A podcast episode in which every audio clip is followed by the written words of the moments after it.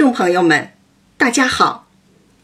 今天这一讲是第五十一回，回目：薛小妹新编怀古诗，胡庸医乱用虎狼药。第五十一讲题目：把自己读进《红楼梦》中。猜谜语、打灯谜，一直是民间喜闻乐见的娱乐方式。更是多次出现在中央电视台的春节晚会中。谜面以对联、短诗的形式居多。那还是在我读研究生的时候，班里的一位女同学与我关系亲密，总是姐姐长、姐姐短的叫个不停。她当时在中央电视台工作。有天下课后。他特别神秘兮兮的把我拉到楼梯口，塞给我一张小纸条，悄悄地说：“姐，送给你一个得奖的机会。今年我们台的春晚会出五个有奖竞猜的谜语，只要答对三个，就有精美奖品赠送。因为难度大，得奖的人不会太多。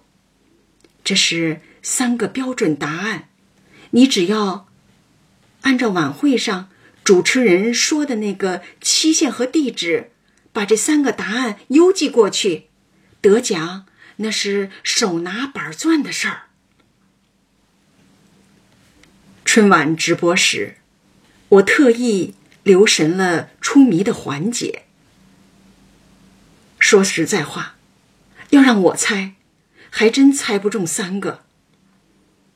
结果可想而知，没有任何悬念。中央电视台的奖品就是精美，有三样，可现在只记得一个四开本大的台历，镶着白色波浪形的边框。毕竟那个年代，这东西是稀罕物件儿，因为太喜欢，第二年时间都过了，还不舍得丢掉。那几个谜语和谜底，早已留在了过往的时光中。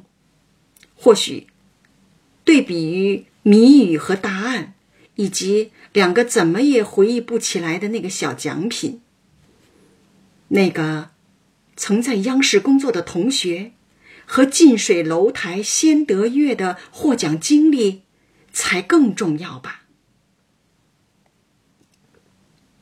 岁月。就像大浪淘沙，让你忘记该忘记的，记住该记住的。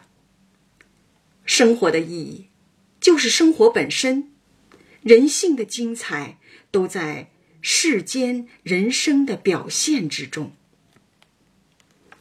都在众生的那个表现之中了。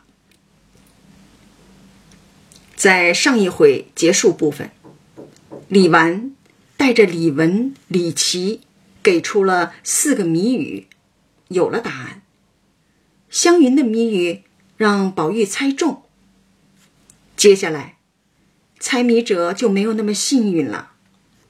宝钗、宝玉、黛玉三个人的谜语和这一回的一开头，薛宝琴一口气标出的十首怀古七绝，暗引俗物实践。就是这十三首诗，十三个谜语，让书中人和书外人一通猜测，众说纷纭，答案五花八门，千奇百怪，至今终究是谁也没能说服谁。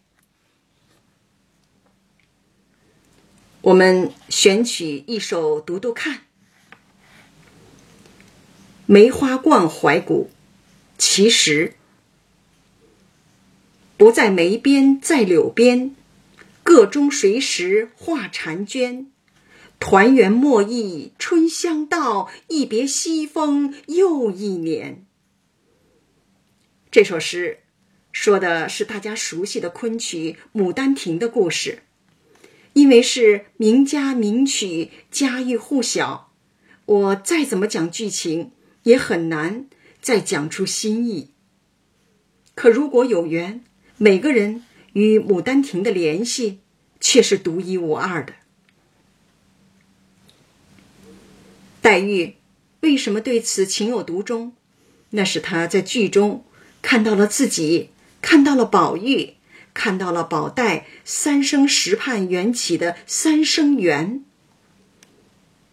第一声，神瑛侍者对绛珠草的灌溉救命之恩；第二声，绛珠仙子对神瑛侍者的感恩之情；第三声。尘世间，黛玉对宝玉极致的爱恋与还泪报恩，与杜丽娘和柳梦梅的三世情，梦中定情，灵界续情，俗世缘情，异曲同工。几年前，我在国家大剧院看了北昆演出的全本《牡丹亭》。整整三个半小时，中间没有剧场休息。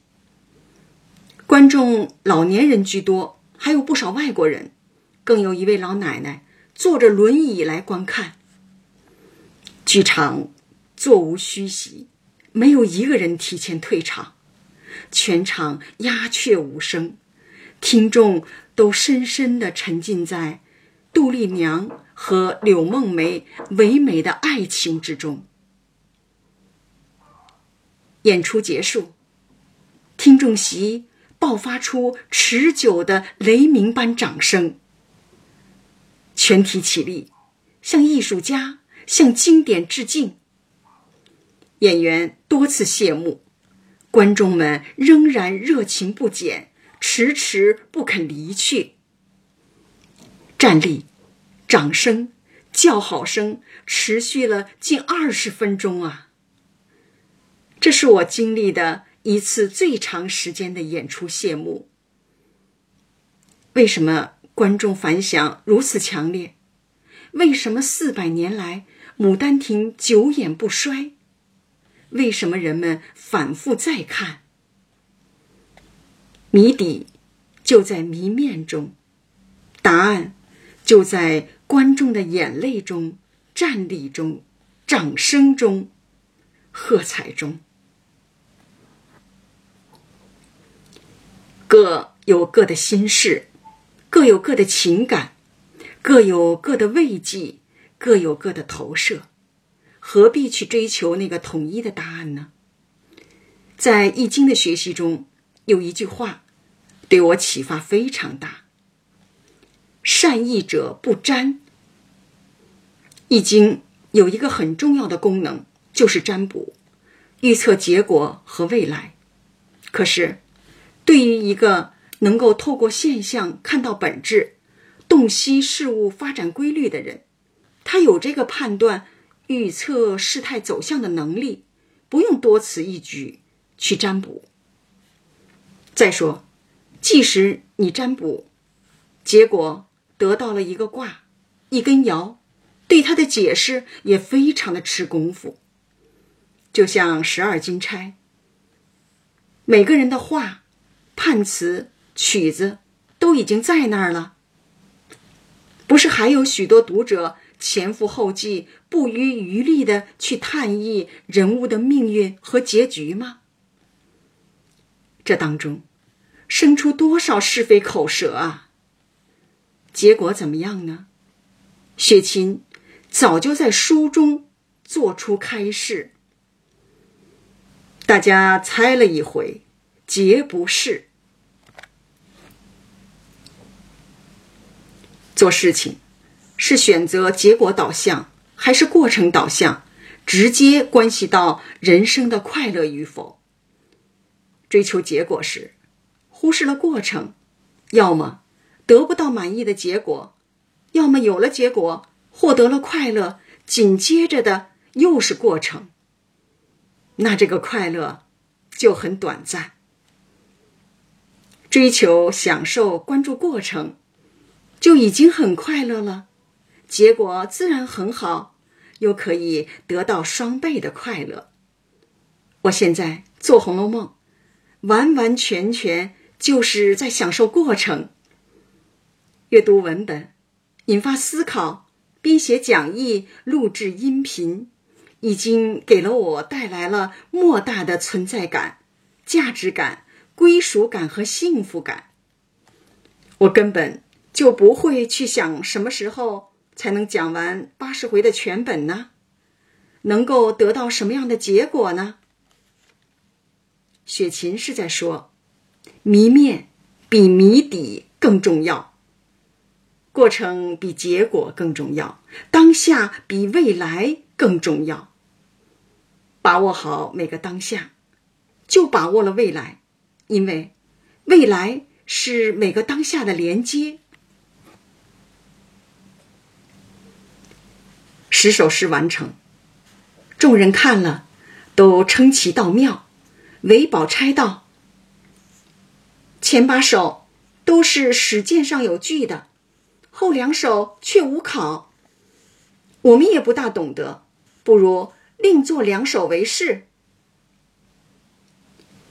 前八首是历史景观，有真实的人物和事件；后两首是人文景观，只是剧中的人物和事件。”后者不是真实的景观，这两首诗得重做。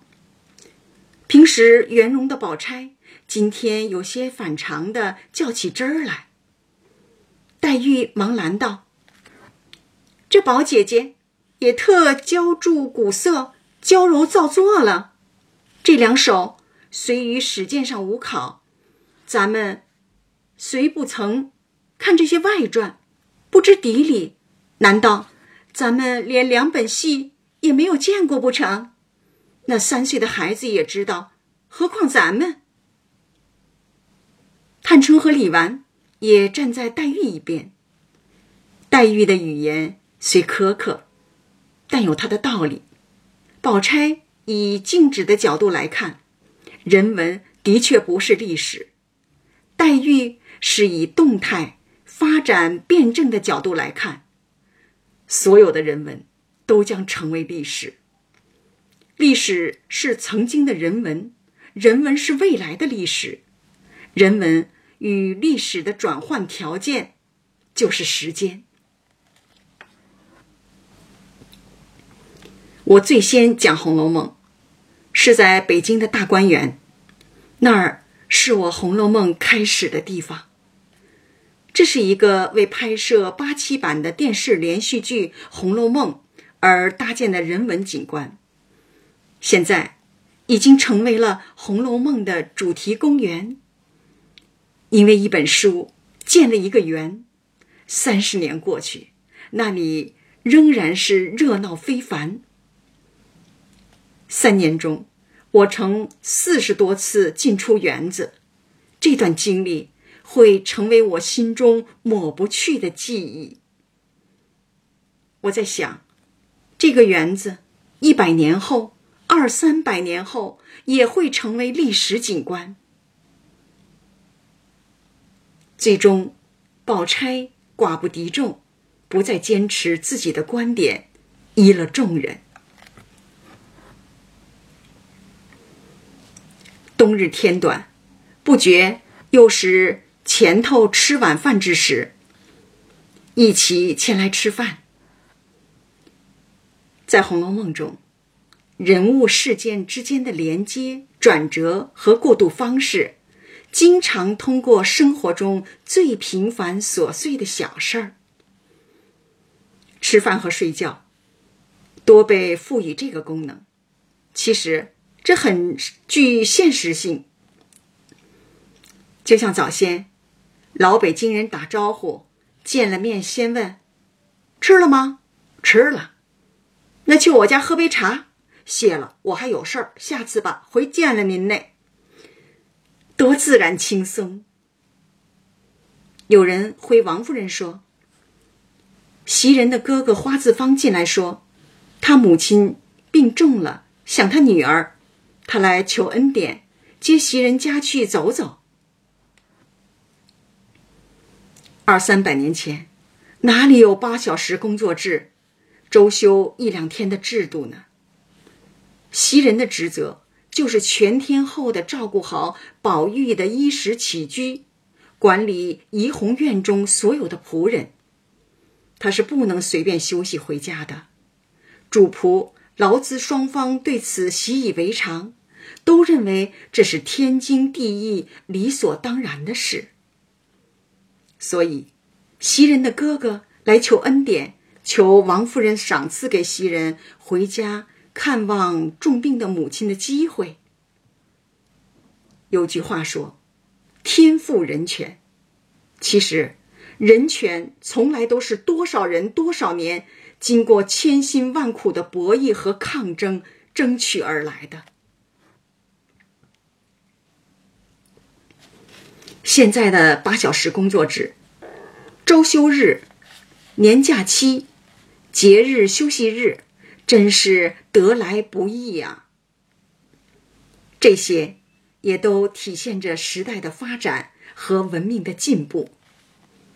王夫人听了，便道：“人家母女一场，岂有不许她去的？”便叫来了凤姐儿，命她酌量去办理。在这点上，王夫人通情达理，马上就同意了，马上就同意了啊。并吩咐凤姐安排具体事项，一点儿都没耽搁。凤姐儿回至房中，吩咐了周瑞家的三件事。首先是告诉袭人，先得让他知道；其次是安排随行和座驾，再将跟着出门的媳妇传一个。你两人再带两个小丫头子。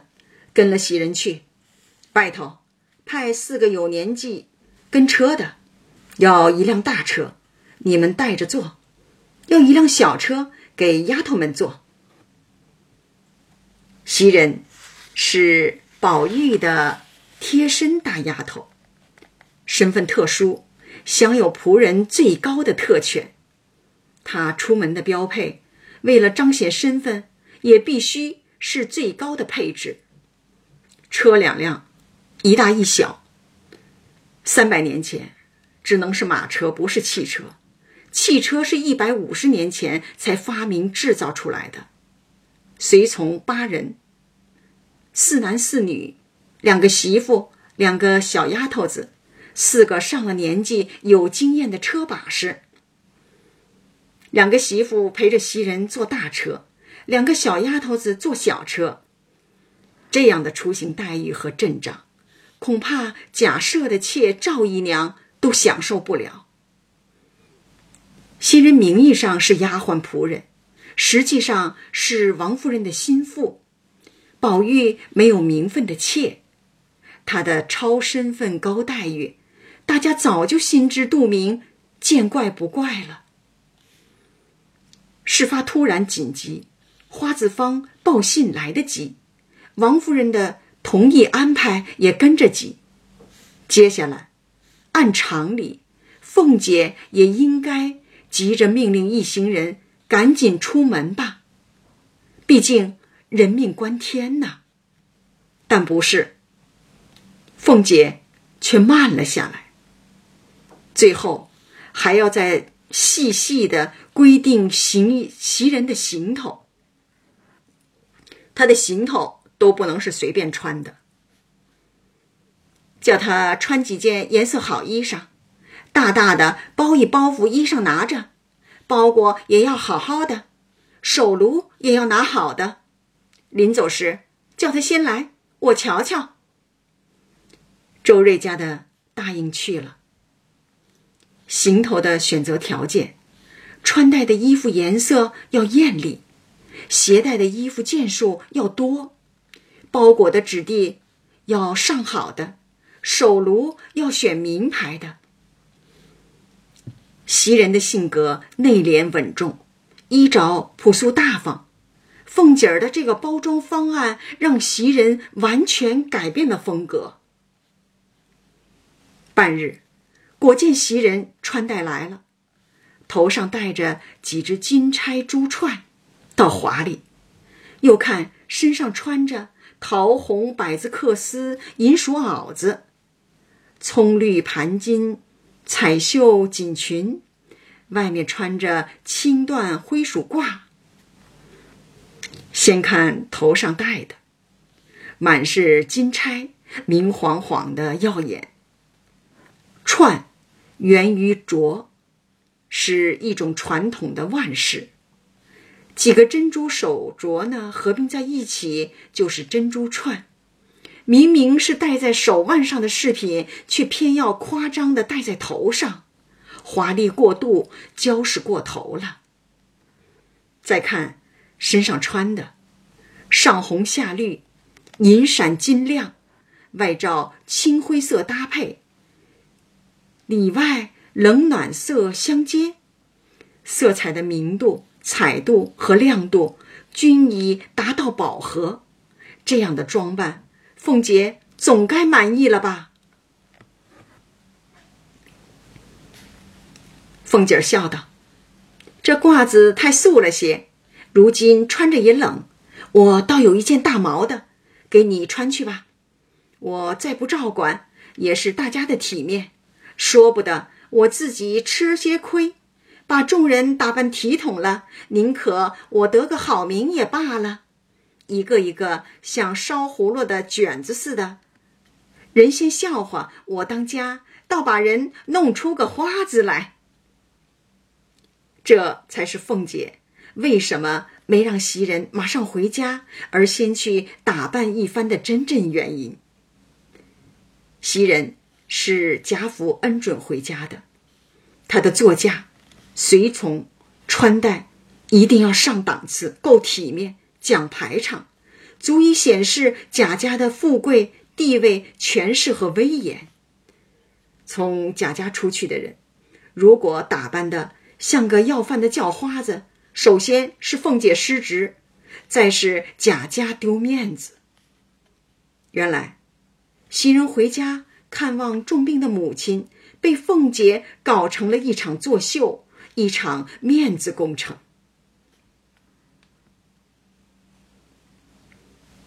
凤姐命平儿给袭人拿了一件石青缂丝八团天马皮褂子，一个玉色绸里的多罗尼包袱，一件大红羽纱雪褂子。接着又嘱咐袭人道：“你妈若好了就罢，若不中用了，只管住下。”打发人来回我，我再另打发人去送铺盖去。可别使人家的铺盖和梳头的家伙，还得单住，不能和别人住在一起。这就是贾家的规矩，不能违反的清规戒律。这一切都办妥后，凤姐才下命令放行。袭人一行。随坐车往花字坊家来。果然，没过多久，周瑞家的带话回来说：“袭人之母已过世，不能回来。”凤姐安排指派晴雯、麝月和两个嬷嬷好生照管宝玉。诸事忙妥，晴雯、麝月结卸妆。结卸罢残妆，脱换过那个裙袄。晴雯呢，只在熏笼上围坐。这些丫鬟白天都要化妆上岗，临睡前卸妆，换上睡觉的衣服。晴雯只管围在熏炉边烤火取暖。熏笼里如果放入香料。还可以熏香衣服和居室，调节室内空气。麝月笑道：“好姐姐，我铺床，你把那穿衣镜的套子放下来，上头的华子划上。你的身量比我高些，这样的分工合理公平。个子高点的放镜套，矮点的去铺床。民间对镜子的使用有许多说法。”不能对着门，财气会跑掉；不能对着床，不吉利。晚上睡觉时要罩上罩子，否则会把人的魂吸引出来。宝玉房间的大穿衣镜，到了晚上睡觉时，就要用套子罩上，再用华子固定住，以防不小心被掀起。晴雯笑道：“人家才做暖和了，你就来闹。”当下，烤火取暖比干活重要。反正袭人也不在，山中无老虎，猴子称大王。我看谁还能叫得动我？晴雯个性独特，大家都能做的事，她不愿意做；她做的事，别人又做不了。这就是人的不可替代性，有自我专长的人。这样的人，往往在关键非常时刻挺身而出，帮你排忧解难。就像俗语说的：“好钢。”用在刀刃上。职场上有三种人：人头，出工不出力的人；人手，出工又出力的干活人；人才，拥有特殊才能，别人无法取代的人。此时，宝玉正坐着纳闷，想袭人之母不知是死是活。没有人告诉宝玉，袭人之母已过世，他还惦记着这事儿呢。毕竟袭人走得仓促突然，让他没有任何心理准备，放心不下。宝玉骨子里就是个爱操心的人，要不怎么叫无事忙呢？忽听见晴雯如此说，便自己起身出去，放下镜套，划上消息，并回来告知。主仆关系倒过来了，晴雯有些不好意思。终究暖和不成的，我又想起来，汤婆子还没拿来呢。麝月提醒道：“这难为你想着，他素日不要汤婆子，汤婆子也就是相当于暖水袋啊。咱们的熏笼上暖和，比不得那屋里抗冷，今儿可以不用。”晴雯是该干的不干，不该干的却多此一举，而宝玉并没有怪罪他。晴雯睡在熏笼边，麝月陪宝玉睡在暖阁的外面。三更后，宝玉睡梦中叫袭人，晴雯见没动静，便叫麝月。连我都醒了，他守在旁边还不知道。真是个挺死尸的。晴雯口粗心细，说话刻薄，很像黛玉。挺死尸这个比喻又非常不中听。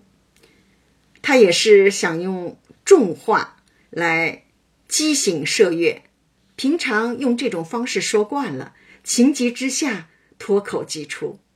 心还是好心，想让旁边的麝月起来照顾宝玉。麝月还真没生气，翻身打了个哈欠，笑道：“他叫袭人，与我什么相干？看，还是听到了，因为叫的是袭人，就没理这个茬儿，有点小嫉妒，不中。”因问：“做什么？”宝玉说：“要吃茶。”宝玉有睡觉口渴、喝茶的习惯。麝月。忙起来，单穿红袄小，单穿着那个红绸小棉袄。宝玉道：“披上我的袄再去，仔细冷着。”时时刻刻都在关心着丫头。宝玉不像主人，主仆之间的关系变成了彼此照顾，当中的界限淡薄了。宝玉喝茶也真够麻烦的。要七步：第一，麝月洗手；第二，倒一盅温水；第三，拿大树鱼；第四，宝玉漱口；第五，取茶碗；第六，用水涮茶碗；第七，倒半碗茶，这才能递与宝玉吃了。反正已经麻烦了，就手麝月自己也吃了半碗，晴雯也馋了，讨茶吃，并说道：“好妹妹，明天晚上你别动，我服侍你一夜如何？”这不就像小孩玩过家家吗？今天你照顾我，明天我服侍你，轮流享受。我们小时候都玩过，乐此不疲，多么天真可爱啊！这与偷懒耍滑没什么关系。麝月只得依了，并说要出去走走。晴雯马上说：“外头有个鬼等着你呢。”小时候，我的胆儿特别小，家里有本书。不怕鬼的故事，可我就越看越怕，尤其是在晚上。我弟弟专门在晚上，专门他在晚上的时候，大声的念这些鬼的故事，吓得我晚上睡觉都不敢关灯。后来，我把那本书偷偷的扔了，看谁还能念。宝玉道：“外头自然有大月亮的，我们说话你只管去。”袭人不在，宝玉对身边的丫鬟更加关心，在为麝月壮胆。大月亮下不会有鬼，他怕光。麝月便开了后门，揭起毡帘一看，果然好月色。今晚应该不是农历初一，就是十五，否则月亮怎么会这么大，月色这么好呢？月亮还是那个月亮，每个人因着审美取向的不同，会看到不同的效果。宝玉看到的是大形状，客观感受；麝月看到的是好。主观感觉，大半夜的爬起来，冒着严寒出屋看月亮，这种事儿，从什么时候开始，我们不会再做了呢？写至此，我瞥了一下，瞥了一眼那个案头上的日历，正好今天是农历五月二十一，在走到阳台上。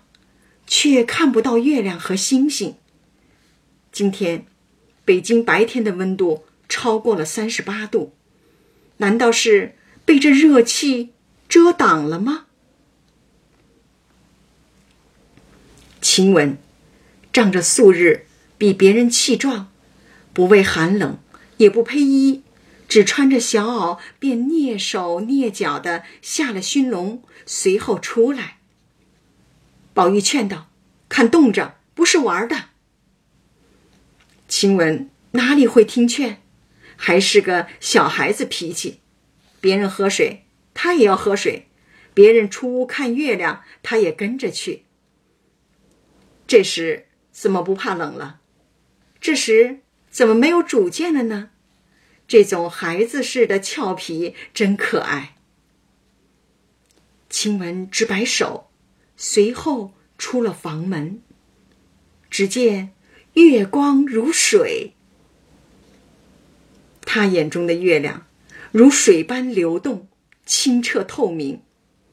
是否还能看到里面的嫦娥和月兔呢？美学是感觉学，极具个性化。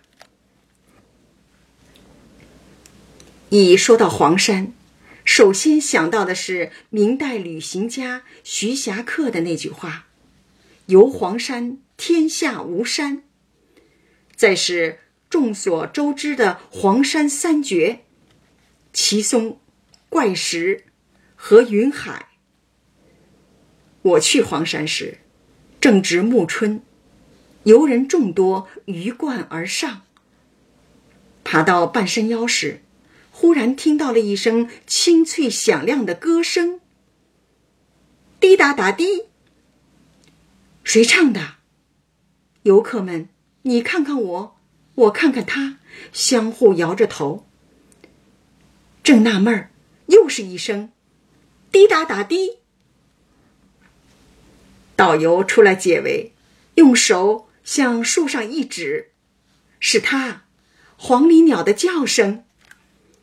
众人看到了，我惊叫起来：“啊，这是黄鹂鸟的歌声！这么好听，简直是美声女高音嘛！”一百多人跟着唱起来：“滴答答滴。”黄鹂鸟还真是人来疯，一句一句的领唱，众人也一句一句的跟唱。我称这为最壮观浪漫的人鸟大合唱。我从小就知道黄鹂鸟会唱歌，源于幼儿园老师教的这首儿歌。春天在哪里呀？春天在哪里？春天在那青翠的山林里。这里有红花呀，这里有绿草，还有那会唱歌的小黄鹂。真没想到，几十年后在黄山得到见证。我还用手机为小鸟拍了照片，它通身都是鹅黄色的绒毛。漂亮的和它的歌声一样，这就是我的黄山记忆，罕见的人鸟大合唱，也能堪称一绝吧。在审美取向上，是从众，还是形成自己的独特视角？我越来越倾向于后者。请问。只觉寝肌透骨，不禁毛骨悚然。他被月光催眠，沉浸其中时不觉冷，忘了冷。此刻回到现实中，却感到了刺骨的寒冷。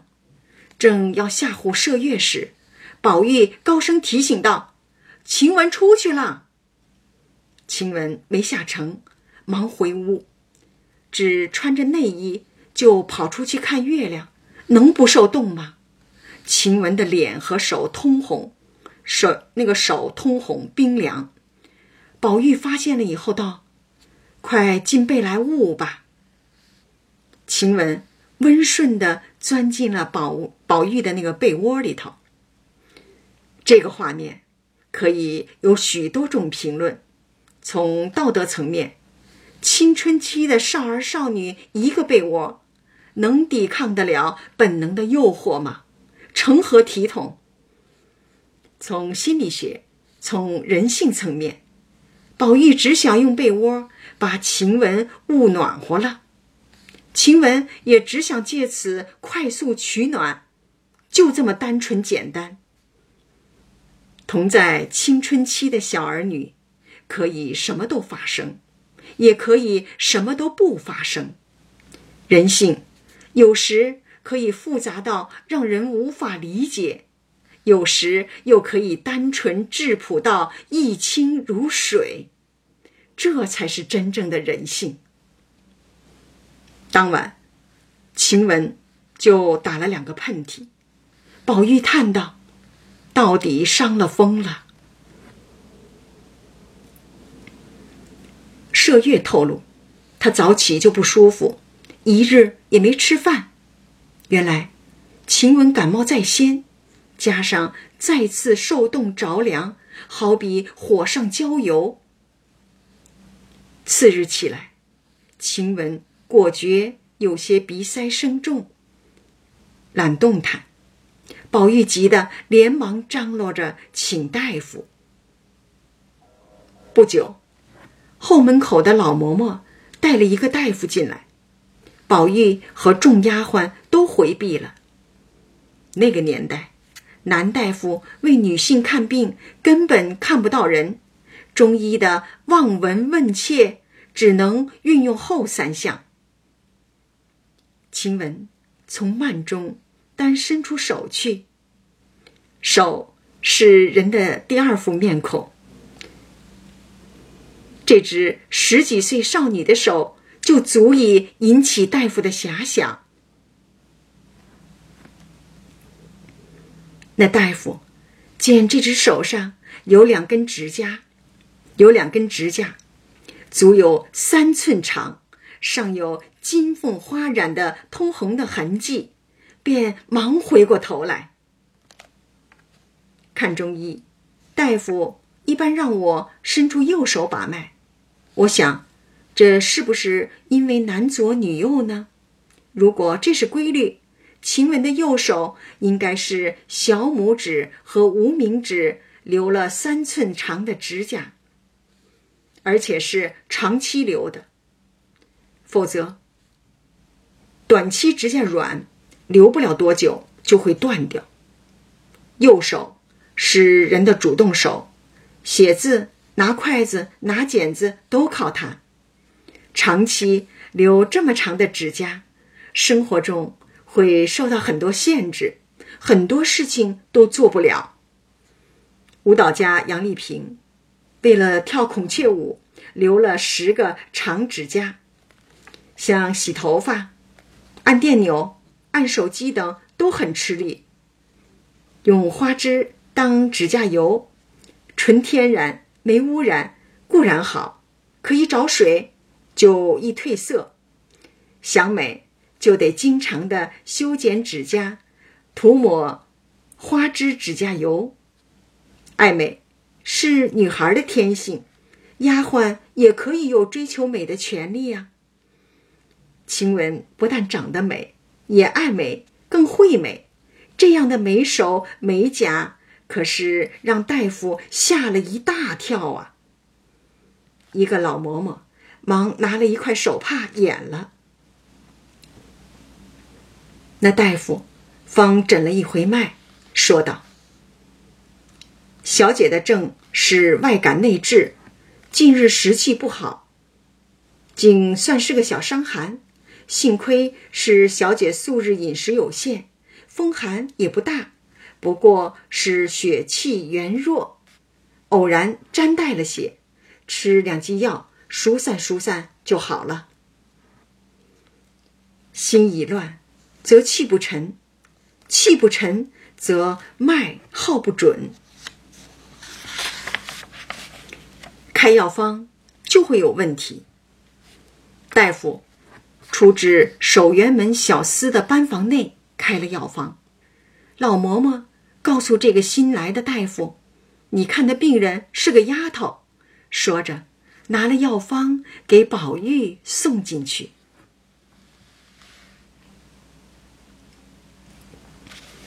宝玉看时，上面有紫苏、桔梗、防风、荆芥等药，后面又有枳实、麻黄。宝玉道：“该死，该死！他拿着女孩们，也像我们一样的治，如何使得？凭他有什么内治？这枳实、麻黄如何经的？谁请了来的？快打发他去吧。”再请一个熟的来。宝玉小小年纪，怎么懂得中医配方，成为半个大夫了呢？一时，明烟国请了王太医来，诊了脉后，说的病症与前相仿，只是方子上没有枳实、麻黄等药，倒有当归、陈皮、白芍等。药之分量。也脚先减了一些，宝玉喜道：“这才是女孩们的药。旧年我病了，病情类似，大夫还说我经不起麻黄、石膏、枳实等狼虎药。我经不起的药，你们如何经得起？”原来，宝玉有得这种病用药的经历，并记住了配方。他的关心与认真，让晴雯免受吃错药之苦。上中学时，有段时间，学习任务重，影响到了睡眠，导致头疼的像重锤敲。去我住的部队大院门诊部看病，大夫没在，一个上了年纪的私药说：“前两天。”有个小战士和你一样的症状，我给他开了营养神经的粪奶劲，给你也开三天吧，一天三次，一次两片。第一天吃了，感觉头昏沉沉的，头啊昏沉沉的，总也睡不醒。第二天一早起来，发现脖颈脖那个脖颈啊直强，就是那种发硬的感觉啊，强直。头总是偏向右边，手都搬不过来。我又吃了两片粪奶劲，感觉特别难受，就去了三零四医院。走的时候留了个心眼儿，把药也带上了。谁知轮到我看病时，眼睛已经看不见东西。进门就说：“大夫，我头疼，吃了这个粪奶劲就成这样了。”医生果断地说。这是严重的药物过敏，剂量又太大，马上收住院，送病房抢救。之后发生了什么，我就不知道了。还是病友告诉我的。你刚推进病房时，翻着白眼儿，一进来就全身剧烈的抽搐，护士往你的嘴里塞压舌板，怕咬着舌头，输液打针。打针啊，还给我打针，大声喊你的名字都没有任何反应。一个医生拿了一根长针扎你的人中，你大叫一声，才慢慢的醒了过来，那样子可怕极了。两周后，我才痊愈出院。听说那个小战士吃了这药也有反应，他是男的。反应不像我这么厉害。这段这一段呢，非常痛苦的经历，让我刻骨铭心。上周五，六月九日，应邀第一次同时在三个红楼微信群做讲座。结束后，邀请人望天树老师为我评论。您的解读不单是解析《红楼梦》，还从美学角度和我们分享了您的《红楼梦》。这句话让我沉思良久。每个人的身份不同，性格各异，展示方式独特，黛玉只能以黛玉的面貌出现。如果以宝钗的方式出现，大家一定不会喜欢，因为。不是黛玉了，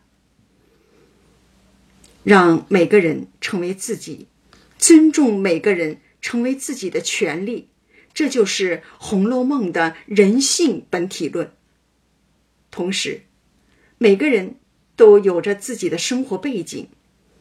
你在工厂，我在农村，他在部队，这些人生活在城市，那些人去了国外留学。背景的不同，对人格的发展影响就不同。了解一个人，一定要走进他的生活背景当中，把自己置换成他，才可能真正了解他，甚至成为他。这就是《红楼梦》中的生活本体论。生活本体和人性本体。紧紧相连，密不可分，相互影响，彼此成全。生活成就了我，我又精彩了生活。白先勇有一个青春版的《牡丹亭》，罗燕也可以有一个他自己的生活版的带着烟火味儿的《红楼梦》。这讲就讲到这儿，感谢大家的收听。